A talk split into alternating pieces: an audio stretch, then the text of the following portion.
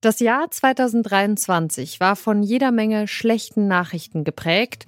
Zwischen Kriegen, Wirtschaftskrisen und aufgeheizten politischen Debatten, da sind einige positive Entwicklungen ein bisschen untergegangen. Ja, was es dieses Jahr Positives gab, von wissenschaftlichen Durchbrüchen, wegweisenden Gerichtsurteilen und gesellschaftlichen Entwicklungen, da schauen wir uns ein paar davon heute mal an. Dieses Mal mit Alia Rentmeister und Lars Feyen. Hallo.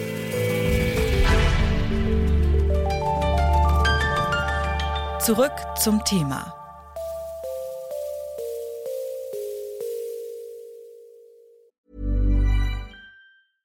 Bitte widmet eure Aufmerksamkeit unserem Werbepartner. Die Suche nach geeigneten Mitarbeitenden kann viel Zeit in Anspruch nehmen, muss sie aber nicht unbedingt, denn man kann sich helfen lassen. Zum Beispiel mit den Premium-Stellenanzeigen von Indeed, denn damit wird eure Stellenanzeige in der Suche sichtbarer und Bewerberinnen und Bewerber werden schneller auf euch aufmerksam. Indeed schenkt euch jetzt 75 Euro Startguthaben für eure Premium-Stellenanzeigen. Klickt dazu auf den Link in den Show Notes. Es gelten die AGB. Wir haben uns für diese Folge mal bei uns in der Redaktion nach guten Nachrichten umgehört und unsere Kollegin Caro Breitschädel, die kennt ihr ja vielleicht vom Podcast Podcast, die hat uns eine gute Entwicklung aus der Forschung mitgebracht. Eine gute Nachricht für mich in diesem Jahr ist, dass es in Deutschland immer weniger Tierversuche gibt. Die Anzahl an Tieren, die für so wissenschaftliche Versuche eingesetzt werden, nimmt jetzt schon seit drei Jahren grundsätzlich ab. Es gibt zwar auch ein paar Ausnahmen, das muss ich leider auch dazu sagen, aber vor allem für Katzen und Mäuse sind das gute Nachrichten, weil da ist der Rückgang an Tierversuchen am allerdeutlichsten. Bleiben wir doch erstmal in der Wissenschaft. Da gibt es ja verlässlich mehr gute Nachrichten als in anderen Bereichen. Deine Meldung, Lars, die kann sich da ja eigentlich ganz gut anschließen, oder? Ja, genau, auch wenn es hier doch noch Tierversuche gegeben hat. Und zwar haben wir früher in diesem Jahr über ein brasilianisches Forschungsteam berichtet, das an der Uni in Minas Gerais einen Impfstoff gegen Kokainabhängigkeit entwickelt hat. Der ist inzwischen so weit, dass er auch nicht mehr nur an Mäusen, sondern auch an Menschen getestet werden kann. É, e ela entra na corrente sanguínea e ela é, é transportada pelo sangue até o cérebro, e no cérebro existe uma barreira protetora contra moléculas de grande tamanho. Das hat uns der Forschungsgruppenleiter Federico Garcia damals gesagt, nämlich dass der Impfstoff an die Kokainmoleküle andockt und die einfach nicht mehr über die Blutbahn ins Gehirn gelangen können. Inzwischen stehen die notwendigen Forschungsgelder auch bereit und der Impfstoff, der kann jetzt hoffentlich bald marktreif werden. Genauso positiv ist eine Entwicklung hier bei uns in Europa, denn in Polen, da hat es im Oktober Wahlen gegeben, wie ihr wahrscheinlich mitbekommen habt, und gewonnen hat eine Koalitionsregierung um den ehemaligen Präsidenten des Europäischen Rates, Donald Tusk. Und diese Meldung, die war für unsere Kollegin Charlotte Thielmann besonders wichtig in diesem Jahr. Ja, Tusk hat ja in seiner Regierungserklärung auch gleich betont, dass er sich gegen Hass und gegen die Diskriminierung von Minderheiten positioniert.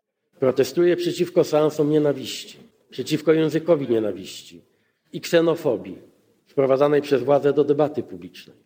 Also gleich ein ganz anderer Sound als die Peace-Partei, die bisher in Polen regiert hat und ja auch sehr intensiv den äh, Rechtsstaat auseinandergenommen hat in den letzten Jahren. Ich finde es aber auch persönlich eine gute Nachricht, wenn man sich anschaut, was in Deutschland los ist, dass die Rechten da ja, gefühlt unstoppable immer mehr Rückenwind kriegen. Da finde ich schon einfach auch beruhigend zu sehen in einem Nachbarland, dass sich der Wind da auch wieder drehen kann. Also, dass Rechte auch wieder abgewählt werden können. Und es geht weiter mit den positiven Nachrichten. Alea, was ist denn deine positive Meldung des Jahres? Ja, meine positive Nachricht aus diesem Jahr, die kommt aus Mexiko. Dort sind nämlich Schwangerschaftsabbrüche seit diesem Jahr legal.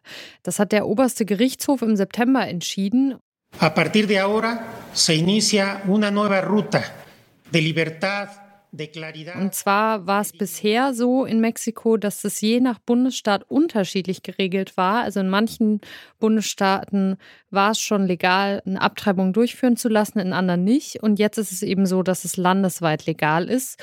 Und es ist tatsächlich auch ein Recht. Das heißt, die Gesundheitsdienste und Krankenhäuser müssen Frauen jetzt den Zugang zu Schwangerschaftsabbrüchen ermöglichen. Und tatsächlich braucht es dafür, anders als hier in Deutschland, auch kein Beratungsgespräch im Vorhinein. Und ich finde, es ist besonders für das katholisch geprägte Mexiko ziemlich bemerkenswert und auch ein gutes Zeichen, weil das Land ja ein großes Problem mit genderspezifischer Gewalt hat und das zumindest ein Schritt hin ist zu mehr Frauenrechten. Das kann man auf jeden Fall so sagen.